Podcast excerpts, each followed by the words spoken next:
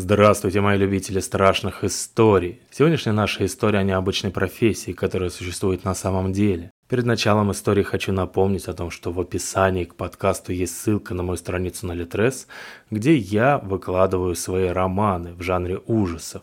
Проходите, читайте, скачивайте, ну а дальше вы все знаете. Сегодняшняя история называется «Водители в Антарктиде». Не могу не без гордости заявить, что работа водителем в Антарктиде – одна из самых тяжелых и опасных работ на планете. В адовый 50-градусный мороз вездеходы, какими бы брутальными и мощными они с виду не были, имеют плохую привычку постоянно ломаться. И приходится их чинить, менять узлы, а некоторые действия надо выполнять голыми руками. И это ладно 50, а если 60 или 70? А если еще и пурга сверху? Слава богу, что ниже 80 морозы бывают только пару дней в году. Вдохнешь ртом резко и глубоко, воспаление легких обеспечено. Настоящий праздник, когда термометр показывает минус 30, хоть сгорай выходи, курорт. Попал я на сей далекий материк не случайно, а даже целенаправленно – Мечта такая была с детства. Книжек и фильмов пересмотрел. В армию напросился в танковые войска. Отслужил механиком-водителем. Получил корочки. А это значит, что я получал допуск к гусеничной технике. Ну и подал заявку в Питер. Благо на эту специальность в Антарктиде огромный спрос. Постоянно не хватает водителей. Мало кто решается. Страшно там. Что от меня требовалось? Возить грузы на полторы тысячи километров от морской станции «Прогресс» к континентальной станции «Восток», и это на стареньких артиллерийских тягачах АТТ, адаптированных под антарктические реалии. Куча АТТшек и пара харьковчанок объединяются в санно-гусеничный поезд и едут себе через ледяную пустыню. Пара слов о чудо-машинах, харьковчанках. Это офигенные дома на гусеницах, специально разработанные для Антарктиды. 9 метров в длину, почти 4 в ширину. В них и ночуют по 8 человек. Ремонтировать их отлично. Не то, что мою АТТшку. Не надо выходить на мороз. Доступ к двигателю обеспечен изнутри. Приключения на попу я узрел почти сразу же. То был пятый день пути от прогресса. Уже двое суток непрерывно выла пруга, видимость была почти нулевая, еле различима впереди идущая машина. Сильно растягивать колонну нельзя, следы заметает моментально. Ехали от бочки до бочки, указатели дороги, что расставлены через каждые два километра. В такую погоду свернешь случайно с дороги, и ты обречен. Никто тебя не найдет при всем желании. Конечно, если не найдешь путь обратно сам. Еду, значит, и тут вижу, как что-то сзади сверкнуло. Идущий предпоследним водила, назовем его Д, запустил сигнал ракетницы, значит, что-то случилось. Колонна встала. С большой неохотой повылазили из теплых машин и направились к сигналищему. Ветер просто кошмарный, идти трудно, а снег лицо царапает, как наждаком.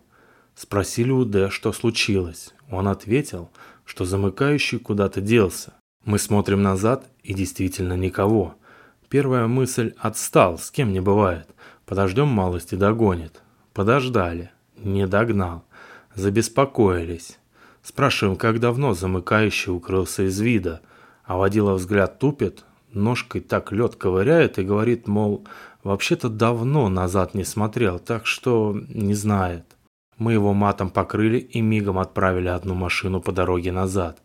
Отбившегося от колонны мы все-таки нашли, щелкающего зубами от переохлаждения, но зато живого. Как он нам рассказывал, едет, едет, и тут бац, вездеход заглох и встал. Главный фрикцион полетел.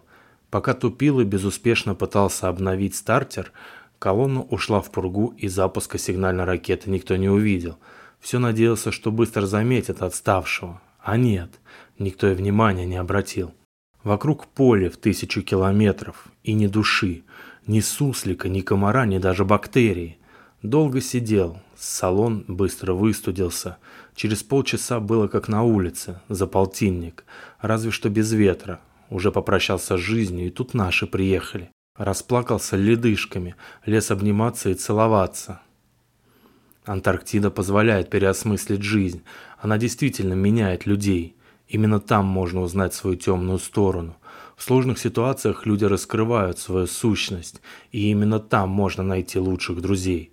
Закарифанился я с Владимиром Клюкиным. Не раз выручали друг друга. Два сезона в Антарктиде вместе отмотали. Через многое прошли. Никогда в жизни у меня не было таких товарищей. Душа компании, смелый мужик с кодексом чести. Таких нынче мало, и я никогда не забуду, как он погиб. 2008 год. Полярный день в самом разгаре. Очередной санно-гусеничный поход вглубь континента. Везли в основном топливо. Погода была отменная. Сравнительно тепло и небо ясное. Я уже считался опытным водилой, но это не значило, что ехал на расслабоне. Антарктида – баба непредсказуемая. В любой момент норовит выкинуть сюрприз. Расслабишь булки и поедешь в Питер грузом 200. А сюрприз эта баба выкинула. Ведущим в колонне был Владимир. Сразу же за ним шел я, а за мной и остальные. Внезапно вездеход Клюкина с треском скрылся из вида. Расселено. Сердце ушло в пятки. Сразу дал по тормозам. Вся колонна встала. Большая расселена. Ведущий даже не успел среагировать. Тягач кувыркнулся разом. Заметить трещину сложно. Обычно их заметает снегом, который образует хрупкую перемычку. Все, что может сделать водитель, так это вовремя затормозить и выпрыгнуть из кабины, оставив машину на краю пропасти. А Владимир не успел. С ним в кабине ехал еще и геофизик. Мы выскочили из машин и на свой страх и риск подошли к краю. Внизу увидели слегка помятый вездеход. Он провалился на метров 15 вглубь и застрял между стенками в висячем положении над пропастью, зацепившись за ледяной карниз, а ниже – чернота. Тут дверь кабины аккуратно открывается, из нее выглядывает геофизик с разбитым в кровь лбом и буквально молит нас вытащить их наверх. Мы живо метнулись за альпинистской снарягой.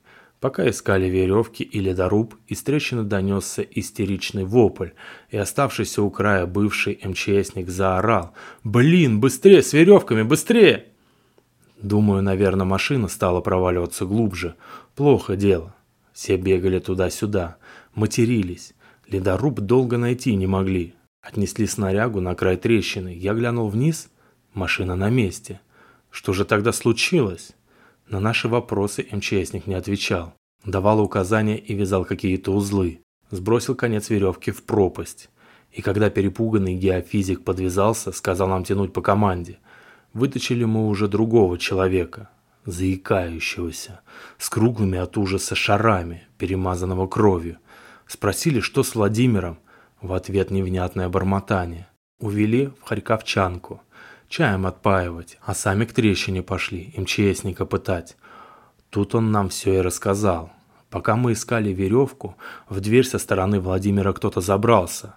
Кто именно, не разглядел, слишком темно, но четко слышалось копошение. Тогда-то и заорал геофизик, кричал, что в кабину залезло нечто, отмахивался, чуть ли не спрыгнул вниз от паники. А потом копошение в машине утихло. И все на этом. Владимир до сих пор не отвечал на зов. «В смысле кто-то залез? Ты перебрал, что ли?» Отказывались верить мы. «Ты чё лепишь?» «Давай за Владимиром спускайся». «Не буду, и все тут, и вам не советую».